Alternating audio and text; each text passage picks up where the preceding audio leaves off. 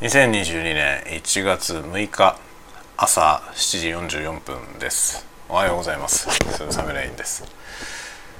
えー、まあ、昨日から仕事が始まりまして通常稼働という感じになってきました。まだね曜日の感覚がありませんね。今日は木曜日なんですね、えー、という感じで、えー、ぼちぼち、えー、なんだろうな。あの正月気分も抜けてえー、通常稼働モードになってきた感じかなと思います。最近あの小説のですねサイト「格読む」っていうサイトがあるんですけれどもその格読むの方の通知がですねあの来るようになりまして、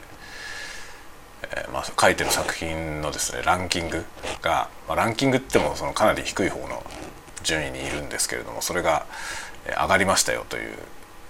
通知がですね届くようになりまして、えー、まあ、読んでもらってるとこうやって上がってくるんだなっていうのが 初めて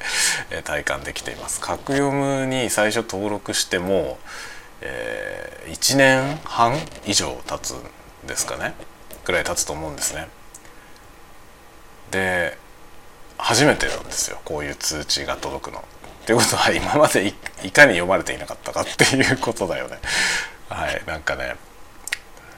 笑っちゃいますね初めてこのねランキングが上昇しましたっていう通知を受け取ってああこういう通知って来るんだって、えー、思っています。まあ、あのランキングっていうのが何をもってランキングしてるのか、まあ、多分 PV 数その見られた数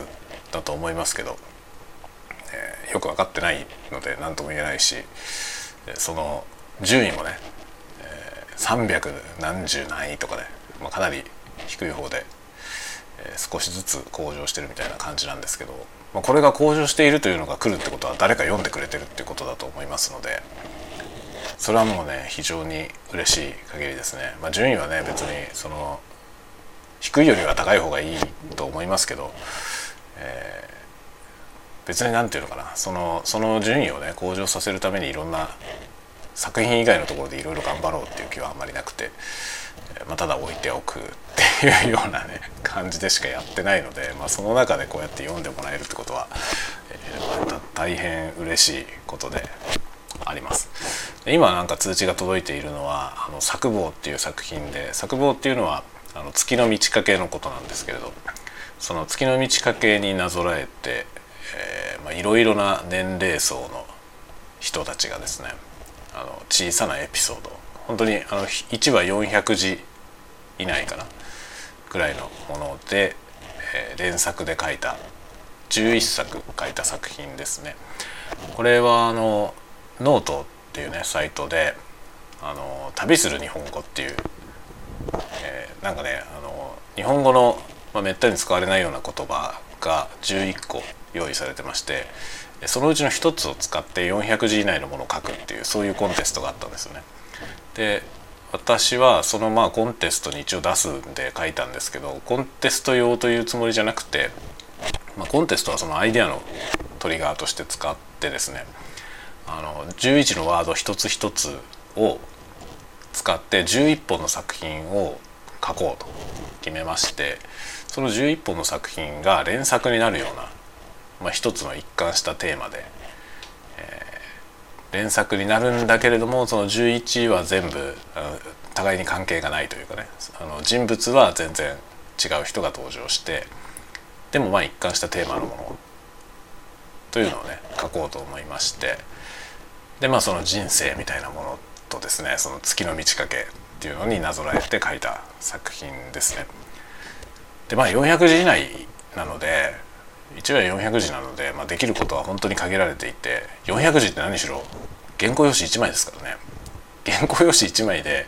書けることってものすごく限られていて、まあ、そこが結構挑戦ではあったんですけど、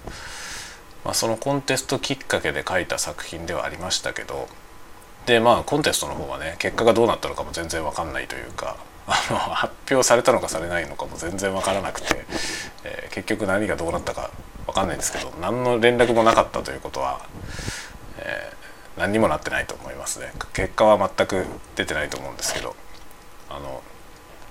まあ、書けた作品に関しては今読み返すとね私の書いている他の作品とはだいぶ毛色が違うものになっていると思うし、えー、まあそういうものがきっかけをねもらって書けたってことは良かったなと、まあ、普段使わないようなね言葉かり、えー、11個ね使って、まあ、その言葉を使うために作品を書くっていう感じではあったんですけどそれを一回したテーマで書くっていうのはちょっとあの